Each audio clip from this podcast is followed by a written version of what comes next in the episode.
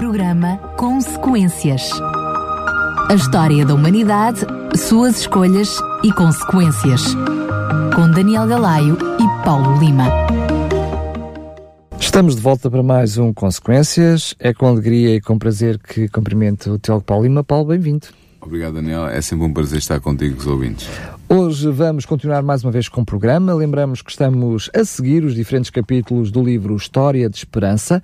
Temos este livro para oferta também, para que possa acompanhar uh, o programa e não perder pitada, para poder uh, receber gratuitamente esta História de Esperança, este livro da escritora Ellen White, que fala toda a história da humanidade, uh, desde a queda do ser humano, aliás, desde a queda mesmo dos anjos no céu, começa precisamente aí, Sim. depois toda a história da humanidade, os, os, os sucessos, os percalços, os insucessos, até depois depois aquilo que ainda está por vir no que a Bíblia diz e profetiza sobre a segunda vinda de Jesus. Para receber gratuitamente este livro, entre em contato connosco para o 219 10 63 10, 219 10 63 10, é totalmente gratuito.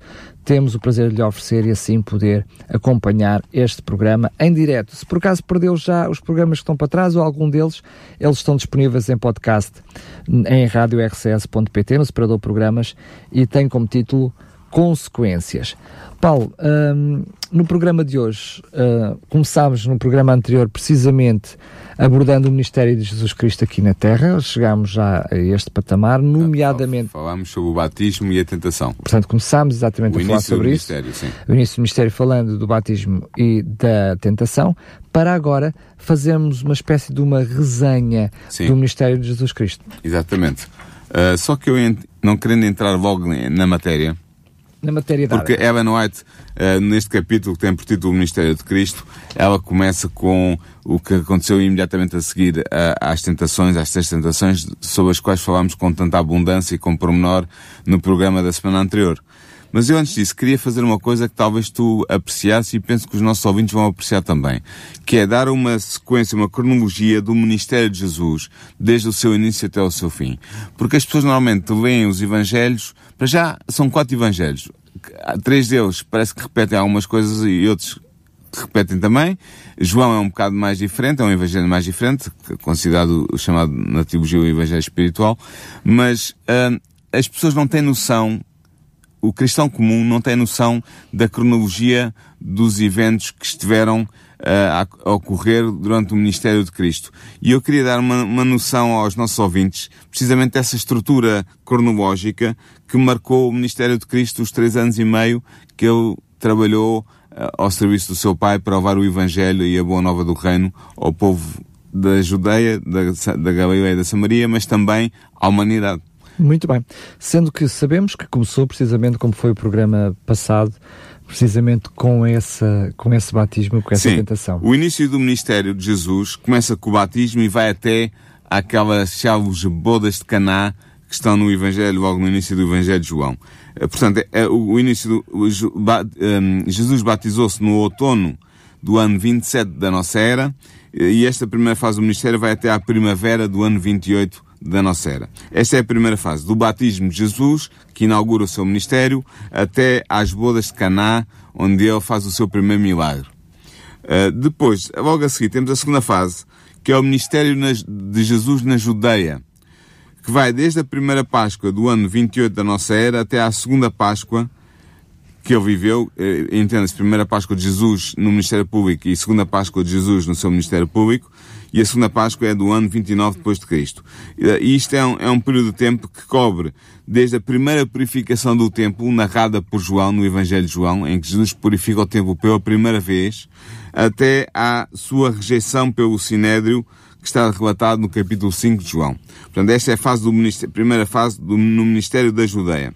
Depois a seguir vem o Ministério de, na Galileia, que vai da segunda Páscoa que Jesus viveu como, como uh, uh, personagem público no ano 29 da nossa era até à terceira Páscoa no ano 30 da nossa era, que decorre entre a primeira uh, rejeição em Nazaré, que está em Lucas 4, até à controvérsia sobre a tradição e a pureza ritual que está em Marcos 7.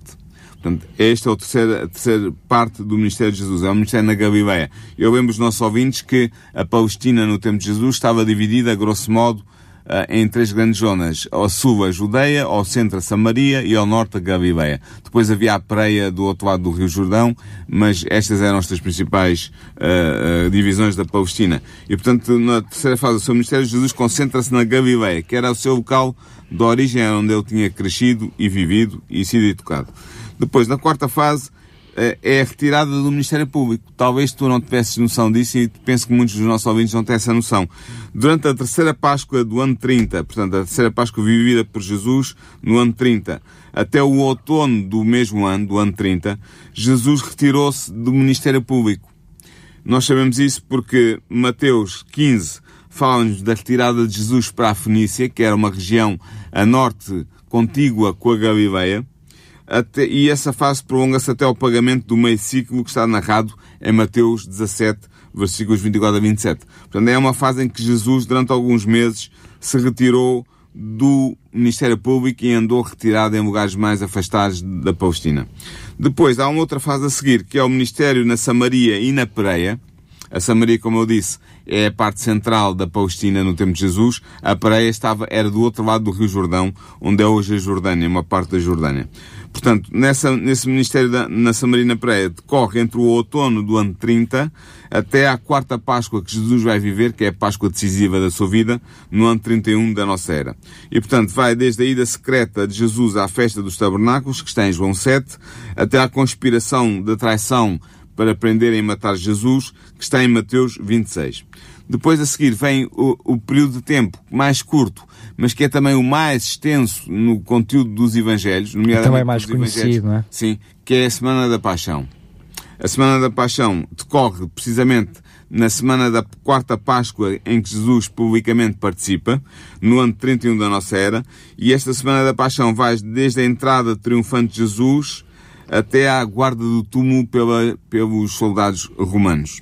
E depois, a sétima fase e última do Ministério de Jesus é a fase mais gloriosa, que nos enche de mais alegria, como cristãos que somos, que é a fase que vai desde a ressurreição de Jesus até à ascensão, portanto, desde a primavera do ano 31 depois de Cristo, desde a primavera, não, na primavera do ano 31 depois de Cristo, que vai desde a, a ressurreição de Jesus, que é o dia do, do, dos primeiros frutos, que era uma cerimónia que se realizava no templo, até ao dia de Pentecostes, ou melhor, dez dias antes do dia de Pentecostes, que é dá a ascensão de Jesus narrada no primeiro capítulo do livro de Atos. Portanto, esta é a cronologia do ministério de Jesus, esta é a estrutura temporal em que Jesus vai desenvolver o seu ministério e que está na base subjacente aos relatos dos evangelhos, dos quatro evangelhos, tanto os três evangelhos sinóticos, Mateus, Marcos e Lucas, como também o evangelho espiritual, como era designado na antiguidade, o evangelho de João.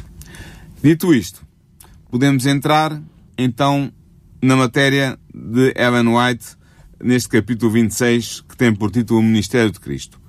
Ela diz-nos, retomando o fio à meada que tinha ficado pendurado da semana passada, Ellen White diz-nos que ao terminar as três tentações de, de Jesus, Satanás saiu derrotado e afastou-se de Jesus durante algum tempo.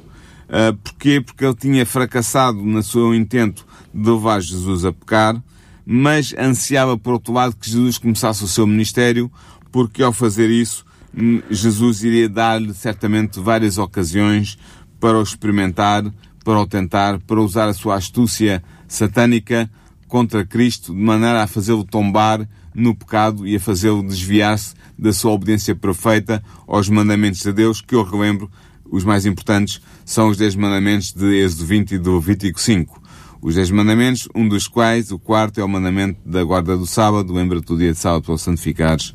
Seis dias trabalharás e farás toda a tua obra, mas o sétimo dia é o sábado do Senhor teu Deus. Portanto, estes, quatro, estes dez mandamentos foram guardados por Jesus, ele sempre foi fiel ao seu pai e Satanás queria fazê-lo tropeçar num Deus, se possível, até em mais que um, para poder destruí-lo. Porque se Jesus tivesse cometido o erro de pecar contra Deus, desobedecendo a um dos seus mandamentos, em pensamentos, atos ou palavras, teria ficado em poder de Satanás e a salvação da humanidade teria-se perdido como possibilidade. Portanto, Satanás teria vencido Deus e teria vencido Cristo. Mas ele não conseguiu prevalecer contra Cristo nestas tentações que estão relatadas logo no início dos Evangelhos, uh, de Mateus e Lucas, mas, e, e, e de, e de uh, sim, exatamente, Mateus e Lucas, Marcos não, não relata com pormenor, e ele vai tentar fazer tudo, Satanás vai tentar fazer tudo para procurar destruir Jesus. O que é que ele, qual vai ser a grande estratégia dele? A estratégia dele é que, mantendo os judeus as suas cerimónias, os seus sacrifícios, o rito do templo, na sua magnificência, na sua grandeza, uh, e mantendo o povo agarrado ou àqueles ritos sem os compreender perfeitamente, porque eles, no sentido simbólico e no sentido típico, tinham um grande significado que apontava para o Messias que viria, portanto, que apontava para a morte redentora de Jesus, mas mantendo o povo judeu agarrado à, à sua prática religiosa, sem, levar, eh, sem pensar muito em profundidade no seu significado, eu iria, eu, eu, teria, eu tinha conseguido levar o povo judeu a pensar que o Messias que viria seria um Messias guerreiro, seria um rei que viria libertar uh, Jerusalém e libertar a Judeia o povo judeu do domínio dos gentios, nomeadamente do domínio dos romanos. Essa era a grande esperança de Israel no tempo de Jesus, esse era o grande mal entendido tanto do povo comum como dos líderes e, nomeadamente, dos líderes que estudavam a Torá e que estudavam os Nevi'im, os, os, profetas, uh, e, portanto, era essa a estratégia de Satanás. Fazer de maneira que uh, eles estivessem imbuídos de um preconceito tal sobre como é que deveria ser o Messias que viria, que fossem levados a rejeitar Jesus, apesar das evidências evidentes, passa a redundância, de que Jesus era realmente enviado por Deus, porque ninguém consegue uh, curar cegos e de nascença, ou curar leprosos, ou ressuscitar mortos se não tivesse o poder de Deus do lado dele. Mas apesar de toda essa evidência, como Jesus não se encaixava no seu ministério, no seu, no seu discurso, na sua aparência, com preconce o preconceito que eles tinham sobre como devia ser o Messias, tal como eles entendiam mal a chegar às Escrituras, então eles foram levados a rejeitar Jesus. E realmente as profecias messiânicas são muito claras, mas temos que confessar também que elas são muito claras para nós hoje, depois de Jesus ter uh, aberto o caminho na sua interpretação. Uh, a interpretação que nós temos hoje das profecias messiânicas do Antigo Testamento devem muito à interpretação que Jesus transmitiu aos seus discípulos logo a seguir à sua ressurreição e durante aqueles 40 dias que esteve com eles até aos 10 dias antes do Pentecostes. Porque Jesus sabia interpretar as Escrituras e sabia que as profecias messiânicas que falavam acerca do Messias não eram apenas as profecias que diziam respeito à glória, ao reino poderoso, à vinda com poder do Messias, uh, mas eram também aquelas outras profecias que falavam do seu sofrimento, dos seus maus tratos, da sua morte vicária na cruz por nós. E, portanto, uh, como os judeus não compreendiam estas duas profecias, havia até judeus que, que, concluíam que perante estes dois tipos de profecias haveria dois Messias, um Messias a quem eles chamavam Ben Yudá, ou seja, filho de Judá, uh, e outro Messias a quem eles falavam, chamavam Ben uh, Yosef, filho de José.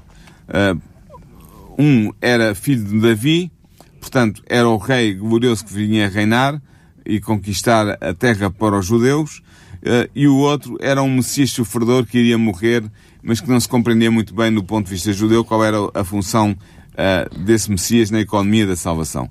Ora, o que Jesus nos vem mostrar, e nós sabemos isso agora de, de, de, com facilidade, como um beabá, porque Jesus o revelou uh, e nos explicou, um, estas duas profecias estavam articuladas e o que era mais chocante era que as primeiras a serem concretizadas no ministério do Messias eram as, eram as profecias do sofrimento, da morte e da tribulação do Messias. E as outras profecias que eram onde estava o foco do povo judeu, que eram as Messias da glória, as Messias do reino, as Messias do rei poderoso, do rei livrador, do rei salvador do seu povo, eram as, que se eram as profecias que se iriam concretizar na segunda fase do Messias. Ou seja, que ainda se vão concretizar no futuro. Com a sua segunda vinda. Com a segunda vinda de Jesus.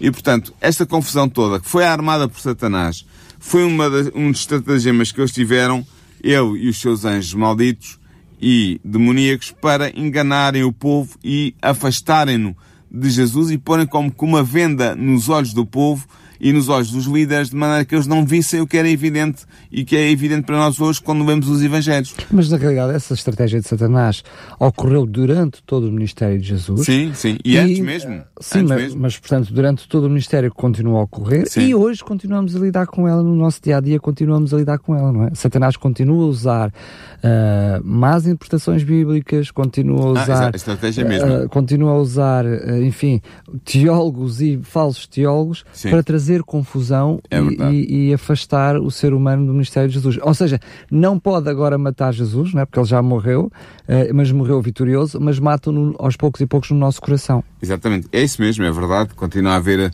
a, a mesma estratégia. Aliás, nós vimos no programa anterior que Satanás, na, na segunda tentação de Cristo, ele usa a Escritura, cita as Escrituras, para convencer Cristo a fazer aquilo que ele estava a tentá-lo que ele fizesse. E, portanto, Satanás tem o conhecimento das Escrituras e joga com elas e procura ah, confundir as pessoas, ah, afastá-los do caminho da verdade através do uso das próprias Escrituras. E foi isso que aconteceu com o povo judeu.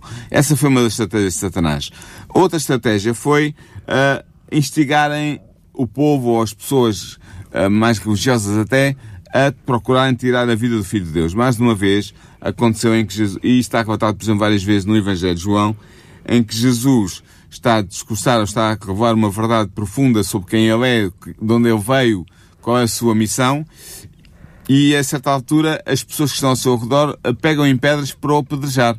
E se não fosse a intervenção dos anjos de Deus que protegeram Jesus e que o afastavam da multidão irada, Jesus teria morrido muito mais cedo e às mãos do povo do que veio a morrer depois às mãos dos romanos na cruz do Calvário.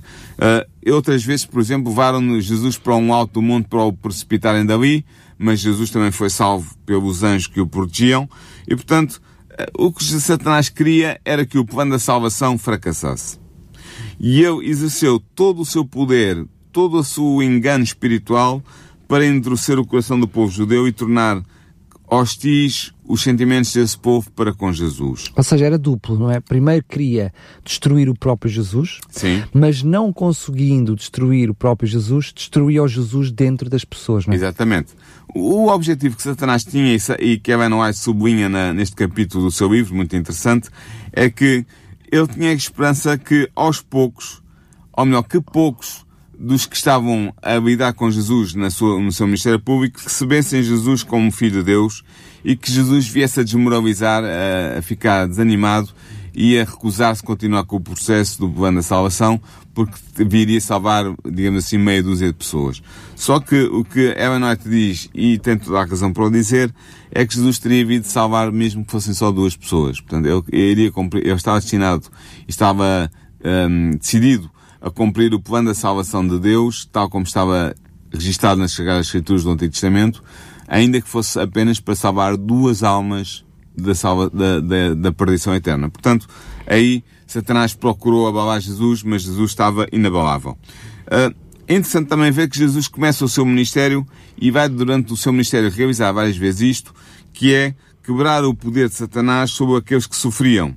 Ele restaurou a saúde dos doentes, ele deu vista aos cegos e até alguns cegos de nascença.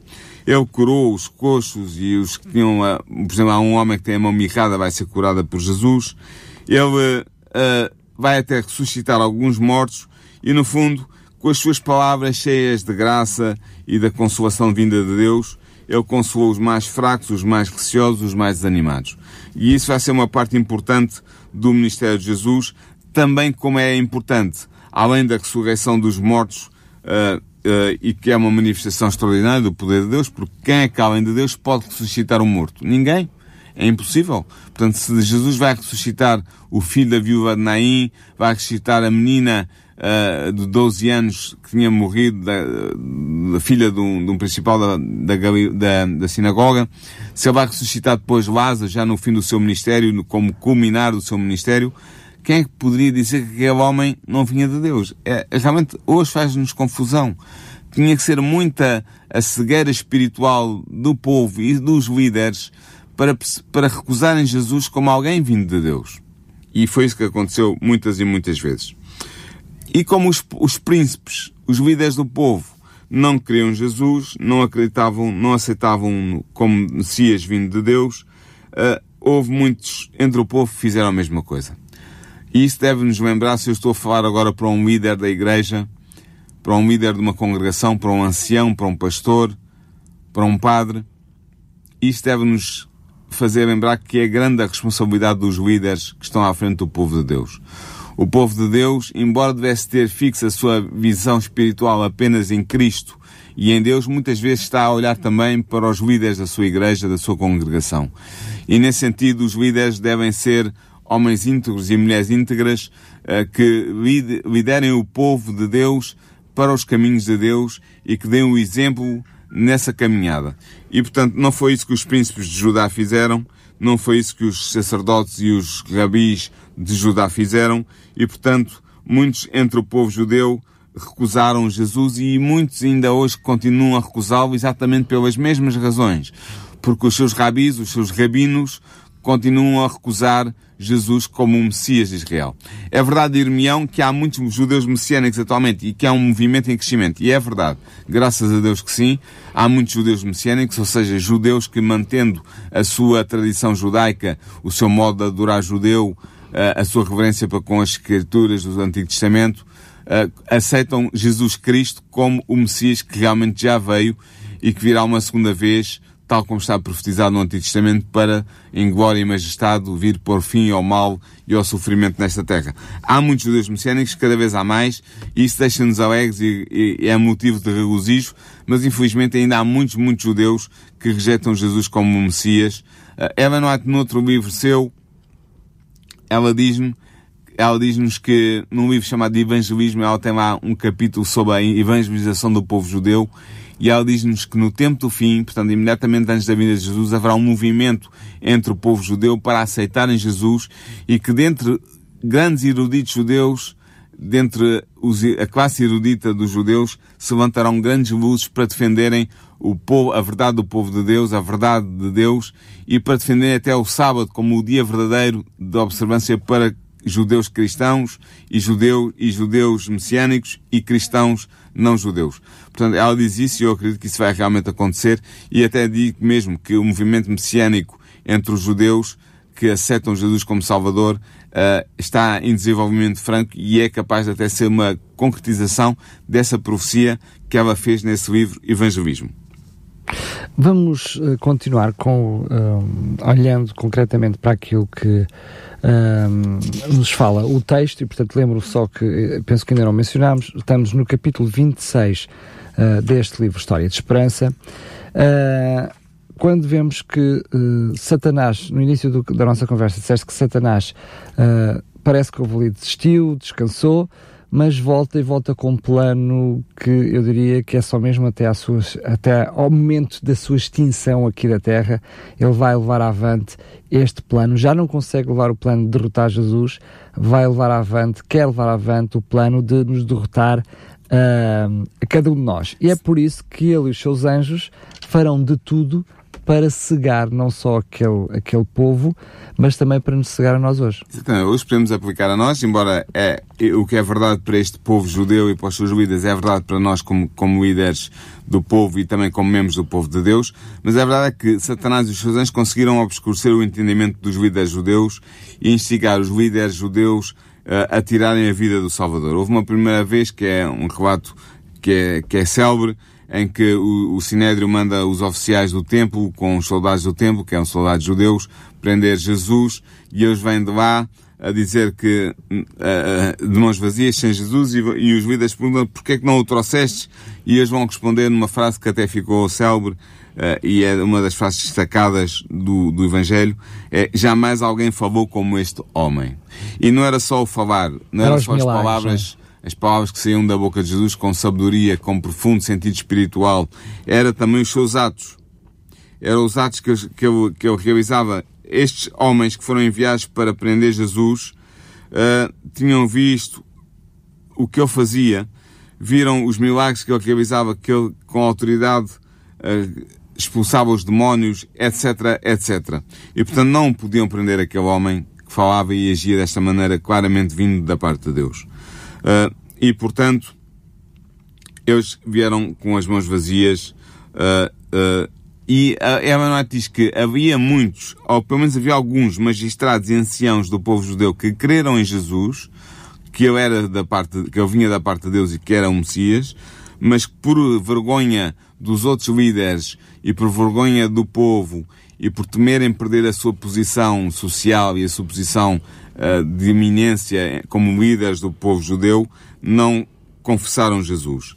E eu acho que essas pessoas vão ter um grande arrependimento quando chegar o momento de serem julgadas, porque tiveram entre as mãos a salvação e deitaram-na fora. Mas uh, lembramos até no episódio da semana, falaste na, na Semana da Paixão, uh, Satanás conseguiu que, que, todo o povo de Deus, o povo judeu, aclamasse que libertassem uh, Barrabás Sim. E que matassem Jesus Cristo. Ou seja, é Satanás conseguiu mover a Igreja de Deus na, de, daquele, tempo. naquele, tempo. contra o próprio Filho de Deus que estava na Terra para, para salvar, não é? É verdade. Uh, e é interessante ver que ele tinha um último objetivo e era matar Jesus. Uh, e Jesus sabia disso e ia revelando, na última fase do seu ministério, vai revelando aos seus discípulos, sobretudo a partir da, da chamada confissão de Pedro, em que Pedro confessa que Jesus um, é a profissão de fé, ele confessa que Jesus é o Messias, o Filho de Deus, do Deus vivo. A partir desse momento, Jesus vai começar a alertar os seus discípulos para os sofrimentos e para a morte que vai sobrevir uh, muito em breve. Só que os discípulos também não compreendiam qual era o significado do verdadeiro caráter messiânico que Jesus exercia como Messias e não compreendiam que Jesus tinha que passar pela morte. Então, Jesus vai dizer que, uh, para reforçar a sua fé nele, como Messias, que eles iriam ver, ele diz isso pouco depois da confissão de Pedro, que eles iriam ver o reino de Deus vindo com poder. E aí nós podemos ler, está, uh, é a última parte deste capítulo que Ellen White discute, que é a, a, passagem sobre a transfiguração. Eu vou ler no capítulo 17 de Mateus, nos primeiros um, nove versículos, e diz assim, Seis dias depois, tomou Jesus consigo a Pedro e a Tiago e a João, seu irmão, e os conduziu em particular a um alto monte. E transfigurou-se diante deles, e o seu rosto resplandeceu como o sol, e os seus vestidos se tornaram brancos como a luz. E eis que lhes apareceram Moisés e Elias falando com ele. E Pedro, tomando a palavra, disse a Jesus, Senhor, bom é estarmos aqui. Se quiseres, façamos aqui três tabernáculos, um para ti, um para Moisés e um para Elias. E estando eu ainda a falar, eis que uma nuvem luminosa os cobriu, e da nuvem saiu uma voz que dizia, Este é o meu amado filho, em quem me comprazo, escutai-o. E os discípulos, ouvindo isto, caíram sobre os seus rostos, e tiveram grande medo. E aproximando Jesus, tocou-lhes e disse, Levantai-vos e não tenhais medo. E erguendo eles os olhos, ninguém viram, senão unicamente a Jesus. E descendo eles do monte, Jesus lhe ordenou, dizendo, A ninguém conteis a visão, até que o Filho do Homem seja ressuscitado dos mortos. Dá aqui a transfiguração. A palavra que está em grego no original do Novo Testamento é meta, o verbo que está na origem desta palavra é metamorfoo, que vem de duas palavras, meta, após ou depois de, ou trans, e morfeo, um, um, perdão, morfé, que é, significa forma em grego. Portanto, literalmente quer dizer a transformação. Jesus transformou-se. O que aconteceu? Aconteceu que no fim do verão do ano 30 depois de Cristo, passado cerca de uma semana da confissão de Pedro de que Jesus era o Messias, Jesus transformou-se diante destes três discípulos escolhidos e deixou transpirar, deixou transparecer o seu caráter divino nesta revelação. Uh, e esta, esta transfiguração vai fortalecer grandemente a fé dos discípulos, nomeadamente estes três discípulos que irão acompanhar Jesus mais de perto ao longo da última semana da paixão, e vai, esta transfiguração, esta transformação de Jesus, vai fornecer uma forte prova de que ele era realmente o Messias prometido, e esta voz que eles vão ouvir, que é a voz de Deus, vai fortalecer a sua fé de que Jesus é realmente o Filho de Deus. E depois aparece aqui, onde é que isto aconteceu? Uh, está escrito que foi num alto monte, Há várias hipóteses. Uma hipótese que terá sido no Monte Tabor, que ficava a cerca de 9 km a oeste de Nazaré, mas esta hipótese é improvável porque embora a tradição diga que foi aí que aconteceu a transfiguração, as, as descobertas arqueológicas recentes descobriram uma fortaleza e uma pequena povoação no alto do monte, portanto é, provável, é improvável que Jesus tivesse escolhido esse monte para ter uma reunião mais hum, íntima com os seus, com os seus discípulos. Porque ele procurava estar isolado, não é? Exatamente. Há quem diga que pode ter sido no Monte Hermon, que é perto de Cesareia de Filipe, onde aconteceu a confissão de Pedro uma semana antes. Mas hum, também, não é, também é incerto porque há outros dados dos evangelhos que dão a entender que eles já não estavam naquela região quando Jesus uh, viveu esta transfiguração. Portanto, ficamos sem saber exatamente em onde é que isso aconteceu. O que é certo é que há a manifestação de dois personagens bíblicos que têm confundido muitas pessoas. Um deles é Elias, que foi um profeta destacado do Antigo Testamento, que aparece no livro, no primeiro e segundo livro de Reis, e que desenvolve o ministério entre Israel durante um momento da vida do povo de Deus, que é um momento muito, muito complicado. E este homem aparece aqui em, ao lado de Jesus porque ele não tinha morrido. Nós sabemos, segundo o relato do livro de Reis, que ele ascendeu aos céus vivo, foi levado pelos anjos de Deus vivo para o céu. E portanto aparece aqui, não é a alma de Elias que aparece, é o próprio Elias, carne e osso, transfigurado com um corpo glorioso, como é evidente, um corpo já de quem foi salvo por Deus, mas é Elias que aparece em pessoa.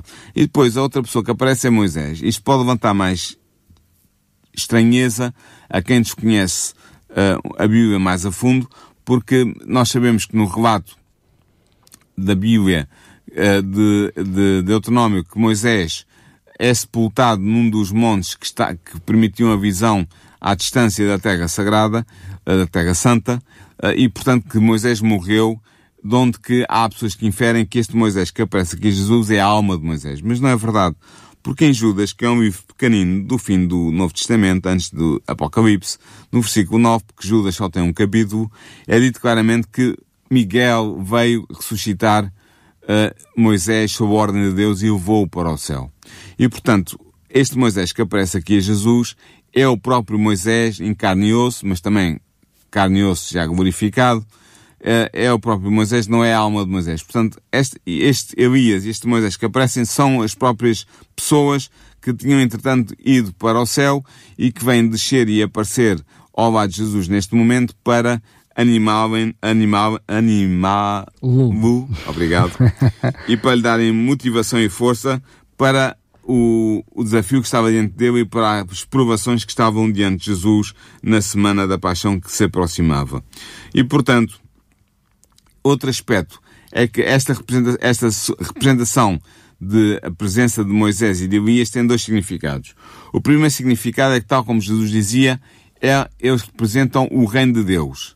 Em que aspecto? Na sua glória e também no facto de que Elias representa os justos que iriam, que, que irão uh, serem glorificados e levados para a glória com Cristo, sem passarem pela morte, portanto, a última geração que vai ser testemunha da segunda vinda de Jesus, é representada por Elias, aqueles que passam para a vida eterna sem terem passado pela morte física, e Moisés representa o outro grupo, maior, muito maior, de crentes de todos os tempos que vão ser salvos em Jesus, que vão ser ressuscitados na segunda vinda de Jesus, mas que para passarem para a glória, passarem para a vida eterna, tiveram que passar pela morte física. Portanto, é neste sentido que Elias e Moisés representam, cada um deles, a, a glória do reino de Deus, um, os justos transformados e uh, levados para a glória vivos, sem passarem pela morte, e outro, os justos ressuscitados que morreram, mas que vão entrar na glória com um novo corpo, um corpo uh, transformado. Uh, e esse é um aspecto do simbolismo de Moisés e Elias aparecerem com Jesus. O outro aspecto. Deixa-me só dizer isso. Sim. Uh, sobretudo porque ambos estavam no céu à condição. Exatamente. Dependiam precisamente do sucesso daquilo que ainda acontecer imediatamente a seguir com Jesus. Não é? Exatamente, eles estavam à condição, é verdade. Mas eles também representavam uh, os, a revelação bíblica do Antigo Testamento. Porquê? Porque a revelação bíblica do Antigo Testamento era dividida em três partes. A lei, que era conhecida como os escritos de Moisés, os profetas, que compunham tanto os profetas anteriores como os profetas posteriores, ou seja, tanto os, os profetas que apareciam nos livros de reis, de Samuel, de reis. Mais conhecidos como fora. profetas menores e profetas não, maiores. Os profetas menores e os profetas maiores são os profetas posteriores. posteriores. que se dividem os maiores, os grandes, os quatro bem. grandes profetas, uh, ou melhor, neste caso três, porque uh, no Antigo Testamento, na organização dos profetas, Daniel não está entre os profetas, está entre os escritos, mas os grandes profetas, Moisés, Jeremias e Ezequiel, e depois os, pequenos, os doze pequenos profetas. Uh, e, portanto, nós temos aqui, na presença de Elias e de Moisés, ou de Moisés e Elias, a representação da revelação do Antigo Testamento, tanto os escritos de Moisés, como os escritos dos profetas representados por Elias. E, portanto, aqui cumpriu-se aquilo que Jesus tinha dito aos seus discípulos, de que havia alguns deles que não provariam a morte antes de, vir, de verem o reino de Deus vir com poder. E na transfiguração de Jesus, esta promessa de Jesus cumpriu-se. E, portanto, como eu já disse, Moisés e Elias vieram representar o povo de Deus de todos os tempos que, seriam, que seria salvo por Jesus, pela morte de Jesus. Uh, e é interessante ver que não é só o facto de Elias e Moisés aparecerem, mas também o facto do próprio Deus ter proferido estas palavras: Este é o meu amado filho, a ele ouvi. Que estão registadas em Mateus, um, em Mateus 17, 5 e em Lucas 9,35. E, portanto, uh, esta é a grande verdade e é a grande promessa para todos nós hoje uh, e deve-nos encher de alegria, é que o reino de Deus está cumprido na morte de Jesus. Uh, Elias e Moisés tiveram a sua vida eterna assegurada e nós podemos ter, podemos ter também essa mesma vida se aceitarmos o convite de Cristo e se ficarmos firmes na nossa fé de que Ele realmente é o Messias e que essa verdade se tornou evidente no seu ministério de três anos e meio, o ministério que estudamos em, em sucintamente hoje, e que está registada nos evangelhos, nos quatro evangelhos, que são as quatro testemunhas de Cristo e da sua messianidade que nos dá a salvação hoje. Muito bem, chegamos ao final do programa de hoje, um, depois de termos visto que Satanás fez de tudo para desmoralizar Cristo, uh, deixando, mostrando o desinteresse por parte da humanidade que ele vinha salvar. Uh, tenta mais uma vez no próximo capítulo, no assunto que será do próximo programa, desmoralizar Jesus com uh, a traição a Cristo, não é? Sim, no próximo programa, portanto, o capítulo 26, não é? O capítulo 26, nós vamos ver o 27, perdão. No capítulo 27 nós vamos ver a traição de Cristo, portanto o título do capítulo é Cristo é traído. Vamos aprofundar um pouco isso, ver uh, com alguma profundidade os textos bíblicos que fazem parte desta, deste segmento da, da revelação sobre a vida de Jesus e o seu ministério e portanto vamos aprofundar essa, essa, esse momento crítico para a humanidade e para a vida de Cristo e para o ministério de Cristo que foi a traição. Muito bem, se quiser receber gratuitamente este livro para poder acompanhar, enfim, uh, e poder uh, aprender mais sobre a Bíblia, lembramos que ele, para além do relato bíblico, tem também depois os aspectos históricos, chama-se precisamente História de Esperança. Para o receber, basta entrar em contato connosco para o 219 10 63 10.